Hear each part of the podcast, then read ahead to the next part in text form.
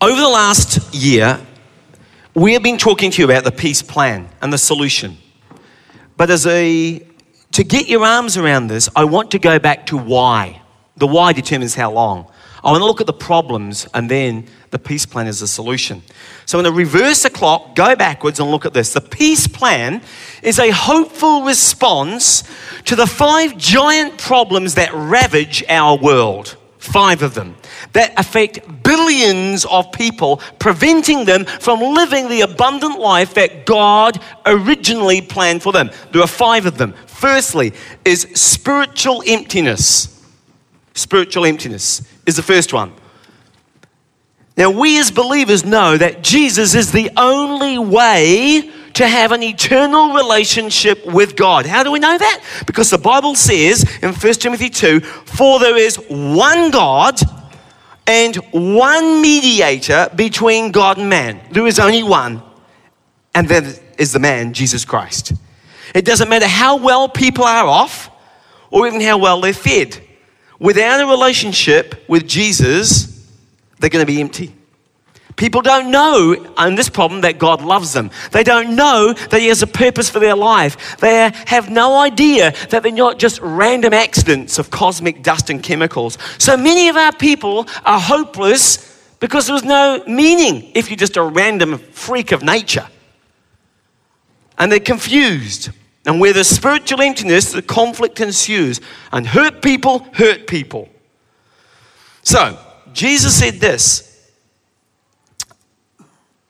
by the way, before I get to that, this is one of the most important and the biggest problems spiritual emptiness and lostness. The second one is this when leaders are egocentric, when it's all about them, they're self centered, and this leads to me looking after me, selfishness, or corruption, and therefore injustice. These are all linked. Spiritual emptiness leads to corruption and egocentric leadership and injustice. Now, stop and think about that.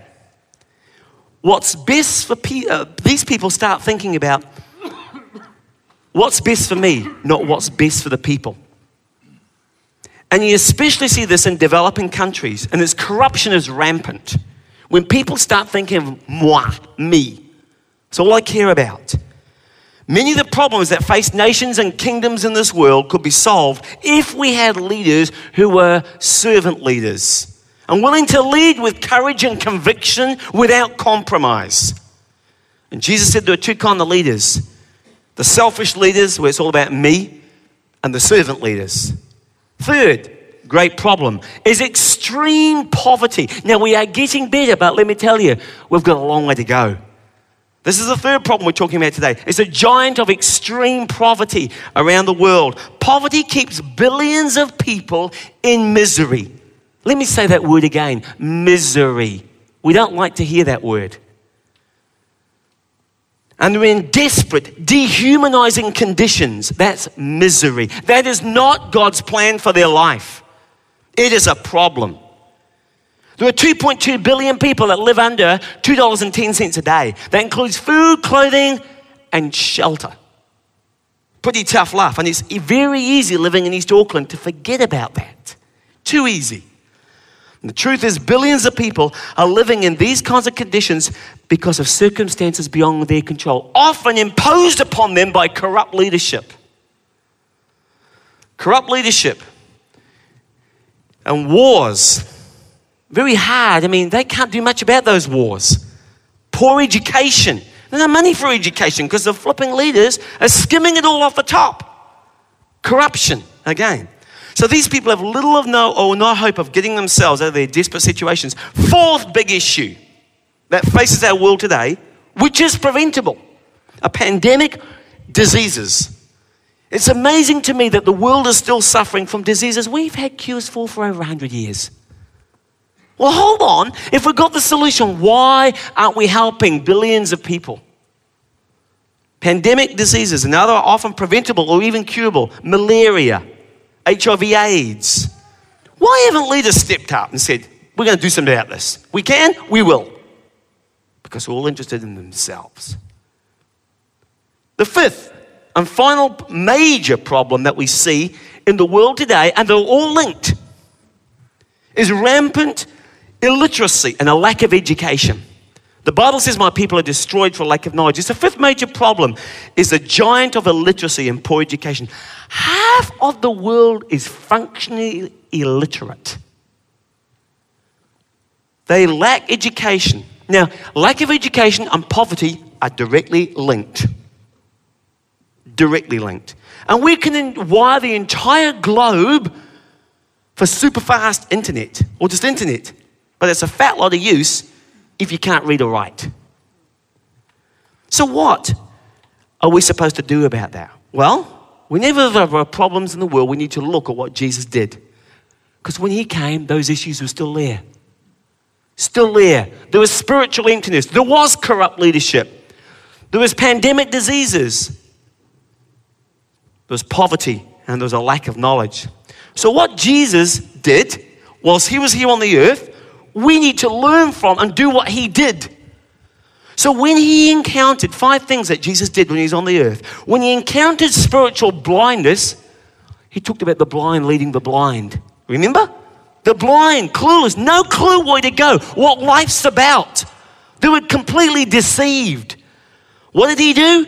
With that spiritual emptiness, his answer was he preached reconciliation to God. Without God, there is no light. God is light. He preached reconciliation. And he preached about being reconciled to God and to people. Both are important. You cannot say, oh, I'm reconciled to God, but stuff my neighbor, or stuff my mother, or stuff my brother. That's, it's not a coherent theology. The Bible says it's God who reconciled us to himself through who? Christ. There it says there. And gave us, now it's our job, the ministry of reconciling people to God and people to each other. That's our job. 2 Corinthians 5.18. Second thing he did, he equipped servant leaders. He said, you want to be like greatest in the kingdom? You be a servant compared to egocentric, puffed up. Jesus loved everybody. Think about this. He led 120, he discipled 12, but he mentored three. So Jesus got them together. I love this from the message to settle things down. This is when, who's going to be greatest in the kingdom, Jesus? He said, Come here, you lot. Come here, come here, come here, come here. This is what he said. He said, You've observed how the godless rulers throw their weight around and how quickly a little power goes to their head. It is not going to be that way with you, my disciples. Brackets, that's me.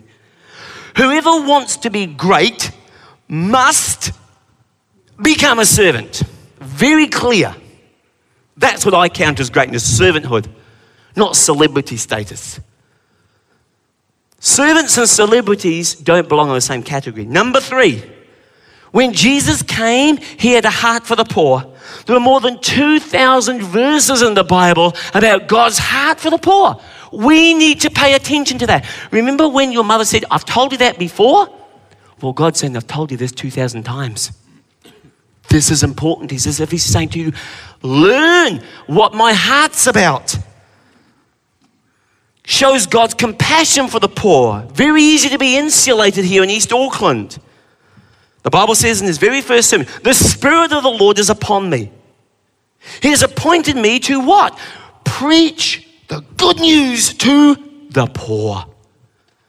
The prisoner will be released, the blind will see, the downtrodden will be free from the oppressor. So Jesus ministered to marginalized people, not the popular group.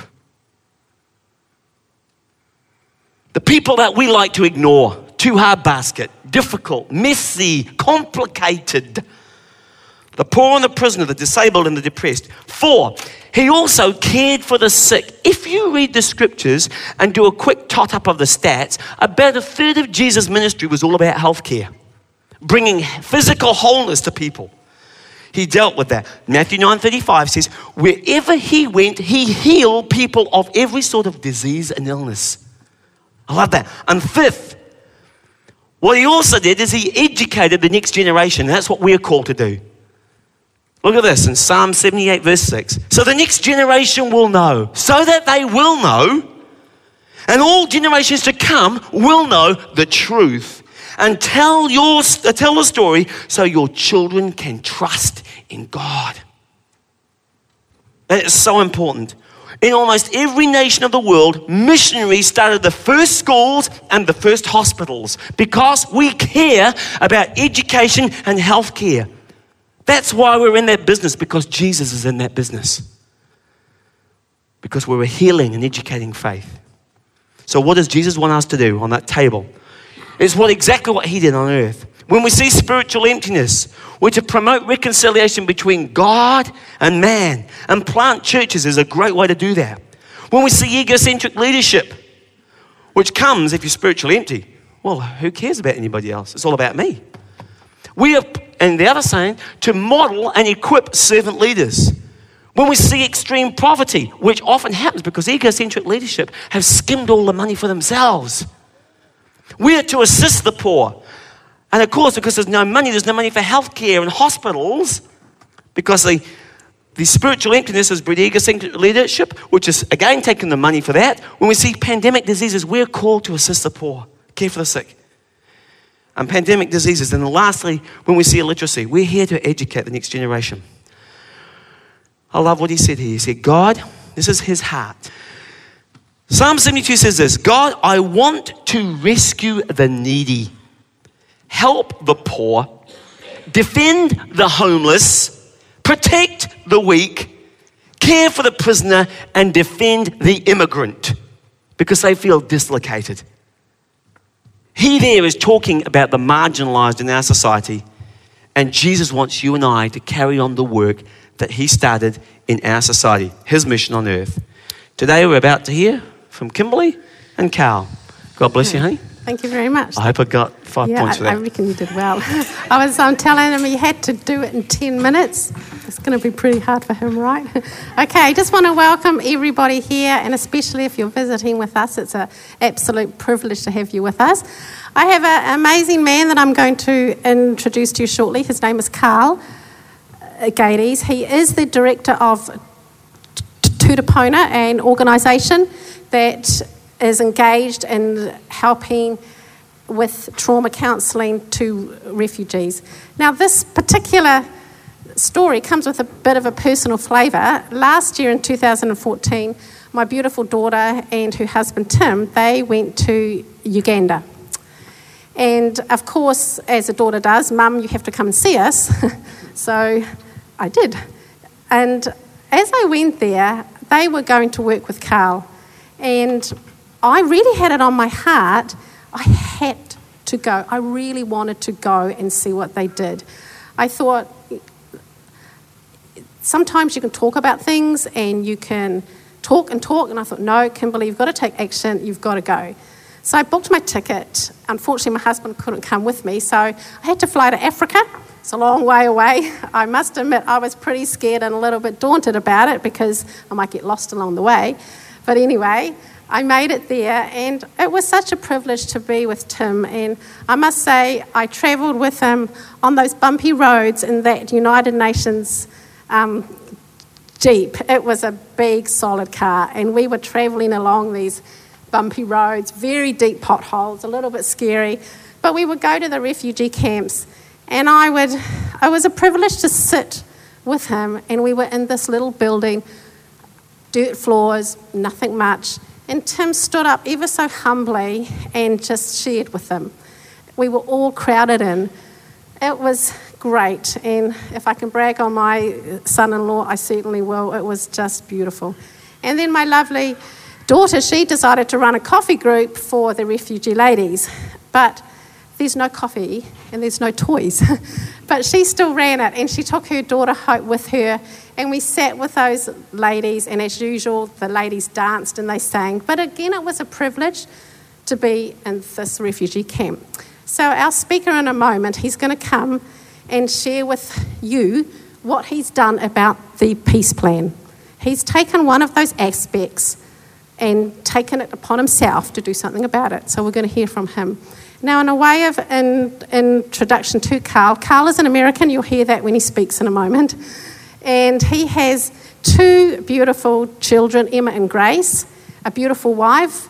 And he went to Uganda in 2008. His profession by trade is a psychotherapist. And he felt on his heart when he heard the news about the Kony 12, he had to do something. So in 2008, he uplifted his family. He moved to Uganda, Kampala. Okay, Carl, thank you so much. It's an absolute pleasure that you're here and that you've come to share your story with us. Thank you. Well, thank so, you so much for having me. It's wonderful to be here. Okay, now I thought we'd just wind our clock back just a little bit. Um, tell us how you became a Christian. Uh, so, uh, fortunately, I was, I was raised in a Christian home. I feel extremely blessed by that. I have a great um, heritage of faith in my family my grandparents, uh, my parents, and so I grew up going to church. Um, so, in some ways, I feel like I've been a Christian my entire life. Um, but really, in other ways, I feel still like a baby Christian. I feel like I still have so much growth to do. And so it's, it's been a process. You know, for me, I never, uh, some people have like a definite day. They say, okay, my life radically changed on this day. Um, for me, it wasn't like that so much. It was more a, a, situation where I was raised in a Christian home and I was always surrounded by church and by uh, the gospel. But coming to own that myself was more of a gradual process and my faith coming t- to be my own and really me making a decision. I mean, there were definite points in my life when I was 10 years old, I, I made a commitment and then sort of rededicated later. But uh, really just growing into what does it really mean to radically follow Jesus and to die to myself and to live for Christ um, has been a process, especially more in my adulthood when I could, when I could understand a bit more of, of that, that our Christian life, our faith in Jesus Christ is much more than church. It's much more than religion. It's more, it's more than a, a system of things you don't do and things that you do do and much more about that relationship with Jesus Christ. And so it's been quite a process, and, and, and I would say much more of a dying to myself more and more and more, and, and cutting away more of the old parts of me, letting go of that and giving it to God has been, it's been quite a process. Cool. I think most of us could identify with that, right? That it's a process. Okay, thank you for that. And my uh, second question is what was the events that steered your heart towards volunteering in Africa? Mm. Tell us about that. Yeah, so uh, even though I, I loved the Lord and I was a Christian, I was just kind of going on with my life as normal. Um, you know, in America, we have something we call the American dream. And uh, we were living the American dream. We were we had a nice house and two nice cars. I was married. Uh, I have a beautiful wife, two beautiful daughters. Uh, I was working as a psychotherapist, which was sort of the, the climax of my field. Uh, so I felt like I had a good job, sort of the, the peak where I wanted to reach um, professionally. And most people would just sort of ride that out for the next 20, 25 years and then retire. Uh, and and I was on the path for that for sure. But then uh, I, have had a, a heart for Africa probably for many, many years, and specifically Uganda because of a number of things that happened in my life earlier that got connected. And, but then we heard about the war in northern Uganda. We heard stories like what you saw on the, on the video of what had happened. And all of a sudden, we were just, both my wife and I, we were just broken over, over the situation and what had happened. And and just realized now that we were aware of this, we have to do something. We can't just ignore it. We can't just pretend that we don't know and bury our heads in the sand and go on with life as normal. We have to do something. And we didn't know if that would mean moving to Africa. We didn't necessarily think that at first, that, okay, we have to leave everything and go to Africa.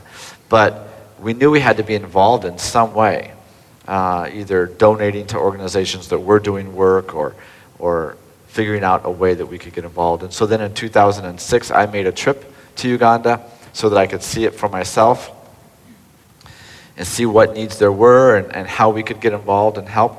And then in 2007, I, took, I went back with my wife, took her there, and we came back from that trip and pretty much started selling everything, convinced that God wanted us to move there. But we didn't know how we didn't know how that was going to happen, but we started selling everything in preparation to move. Cool. Okay. So, with all that, those things going on in your life, and that you realise that we want to do something, how did you make the final decision that you were to go?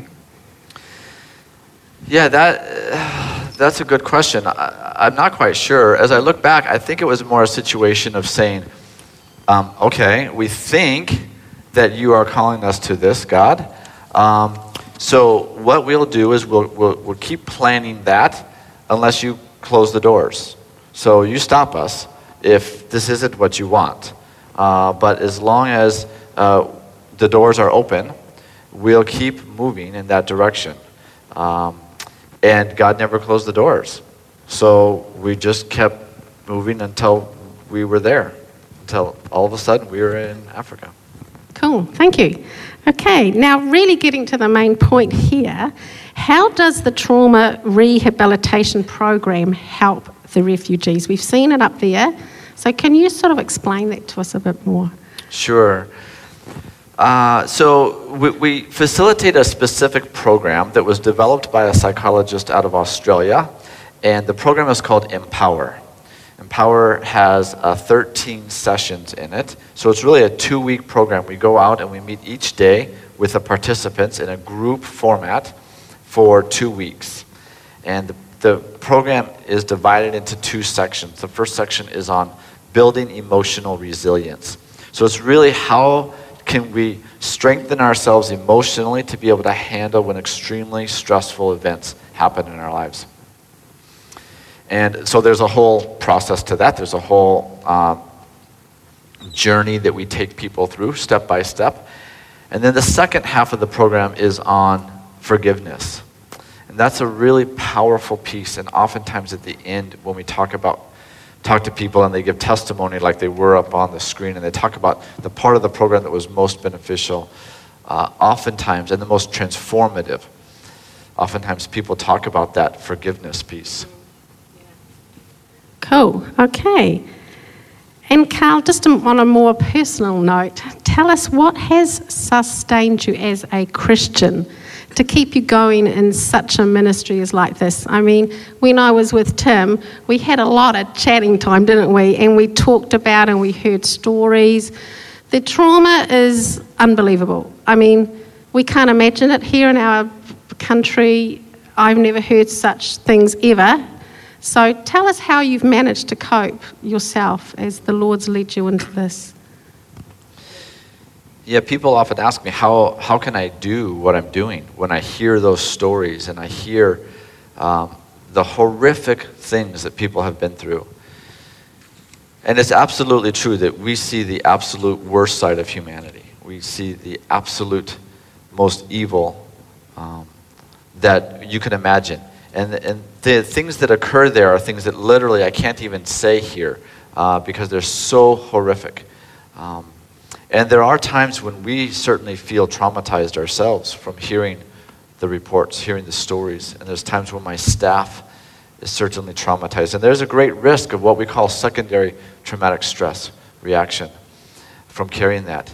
And there's, and with that, you know, there's a, a huge potential for us to be impacted spiritually by this because we hear of this evil. And all these questions that we deal with uh, as Christians uh, that we feel like we've resolved, they come flooding back at sort of a deeper level, um, a more visceral level, where questions like, how can a loving God allow this to happen?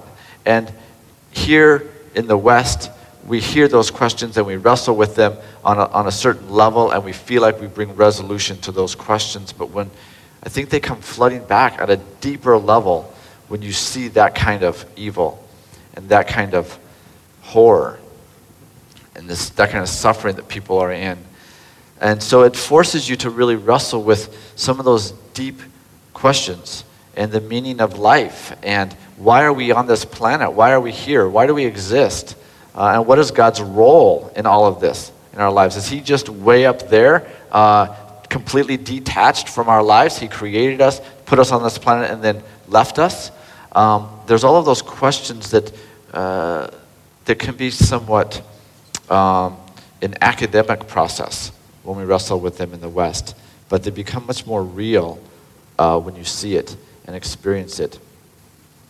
And so I would say that there's that potential uh, for your faith to be shaken a bit. And by the way, you know, I used to think that missionaries were, you know, somehow these super Christians, and that's uh, absolutely not true. I mean, I've seen missionaries on the field, myself included, that have been completely shaken by events that we witness. And so it's not that, that I or any of the other missionaries that I know in Africa are somehow more mature in our faith or somehow these super Christians.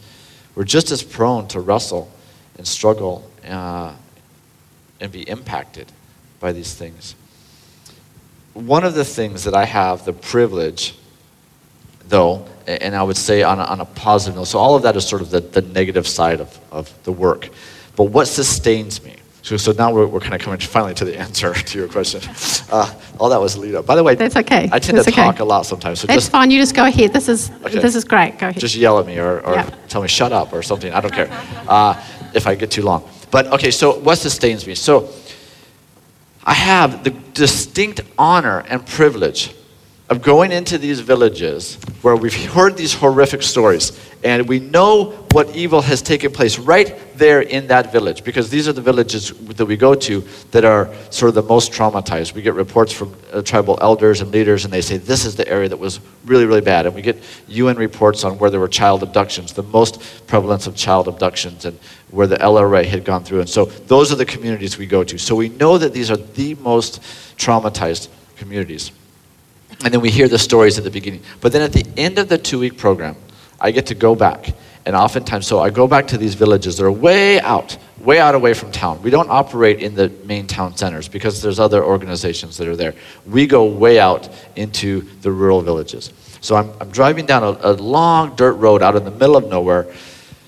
I finally get to this village, and oftentimes I can't even get out of my car because people are coming around and they're pressing in on their car and they're jumping up and down and they're singing for joy. They're so excited about what God has done in their lives that they're singing and dancing and screaming and shouting and jumping up and down. And then, the, and then when I'm finally able to get out of my car, they'll go and they'll sit me in this place of honor, which of course is extremely humbling, up in the front. And while they sit on the dirt uh, all around, and they, they bring out a chair for me and sit me in the very front, and they'll, be, they'll make up skits and dramas to show me about the transformation in their lives. They want so bad to express the change in their lives that they're doing skits and they're singing songs and they're doing some sort of like a, a show for me. It is extremely humbling and honoring. So I see the worst side of humanity, which is absolutely true, for sure. But I get to see God show up. And I literally get to see miracles take place. And what an honor and a privilege that is. And so, so that's what sustains me more than anything else is watching God show up and God do what only God can do, and that is transform what the enemy meant for evil and destruction and harm and transform that into something beautiful and amazing. Okay, and I think that's the way it is with life when we think of the good, we think of the bad. We can weep with those who weep and then rejoice and have a party when God turns up.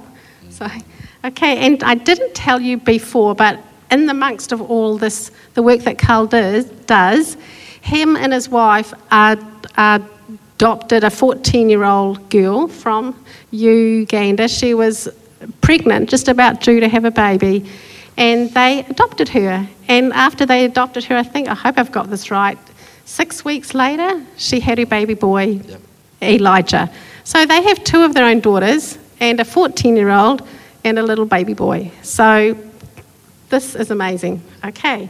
Lastly, Carl, um, Hmm, this is a question for us out here, and you may be having this tucked away at the back of your mind. Lastly, what would you say to people who are thinking of doing a short term outreach trip or stepping out into a long term c- commitment? Mm. Uh, in short, I would say do it. That would be the short answer. Um, I would say that it's never, ever a mistake to follow God and to step out in faith. Um, you know, there's been many things I wasn't sure if it was the right thing to do or not. I don't know. You know, even moving to Africa, I, I didn't know, but I felt like that was the right thing to do, and I knew God would honor that in my desire to serve Him and be obedient to what I believed He was calling me to. Now, you know, people always ask, How did you know? How did you know God was calling you to? Well, I didn't really know. I thought that's what He was calling me to. But I think God's looking for obedience. And so, um, you know, was it bad food I ate that night that maybe made me, you know, gave me this feeling? I don't know, maybe. But I thought it was God saying, I want you to be involved. I want you to do something. So I did. I was obedient. And I made a lot of mistakes along the way. But God could use my mistakes as much as He can use my successes. God doesn't need me to be perfect, God needs me to be obedient. And if God doesn't, if I'm not obedient to it, God will find somebody else. It's God's work. He's going to do it. He's going to accomplish His purposes. I can miss out on it, and I can stay doing what I'll do, what I'm doing, and God will find somebody else, and I'm the one that's missed out on that because I didn't do, I wasn't involved in this amazing thing that God is doing. You know, I, I tell people all the time, I had a good life in America. I had a good life. Uh, and, but I, I let go of that good life, and God gave me a great life instead. It was not a sacrifice to be there. People, it makes me quite nervous when people say, ah, Carl gave up everything and sacrificed everything to go to Africa. It's not that, that way. I did give up everything, and I gave up a good life, but I have a great life now instead. And that's, I've benefited from that. I've benefited from being obedient to God. Um, and we can, we can, I really believe that the enemy of the great is not the bad. The enemy of the great is the good. And the enemy is willing to give us good things if he can, if he can keep us sidelined uh, from being in the game and doing what God wants us to do, and if he can prevent us from having the great. So he's willing to give us good to keep us from getting the great. And sometimes we hold on so tightly to the good, we clutch onto the good with both hands so tight that we can't grab onto the great that God has. So I would just say, all that to say, if you're considering anything that God might have for you, whether that's a short term trip, a long term trip, whether that's something else here in Auckland, it, it's going to involve sacrifice. It will involve sacrifice, um, but I would say it's never a mistake to go beyond your comfort, to go beyond your resources, even, to go beyond your abilities, and be obedient to what you feel like God is calling you to. Cool. Thank you. I, I, I know what Carl's saying there because when I first thought of the peace plan and when my heart was drawn to go and see my son in law, Helen and Carl, um, I thought, you know, you don't need a vision from the sky. You don't need somebody to announce a trumpet in your ear to go because do you know what? It's written down. What God wants us to do is just plain as the nose on your face. It's written down and it comes in all sorts of colours, forms, and shapes. And I just thought we would close off now. I'd love us to pray for Carl. And maybe we can pray for each other too, because may the Lord put on all of our hearts in some form where we are to go. We're to be part of the answer, not the problem. And peace would be in our hearts, and we can extend that out to our local community and to the global world.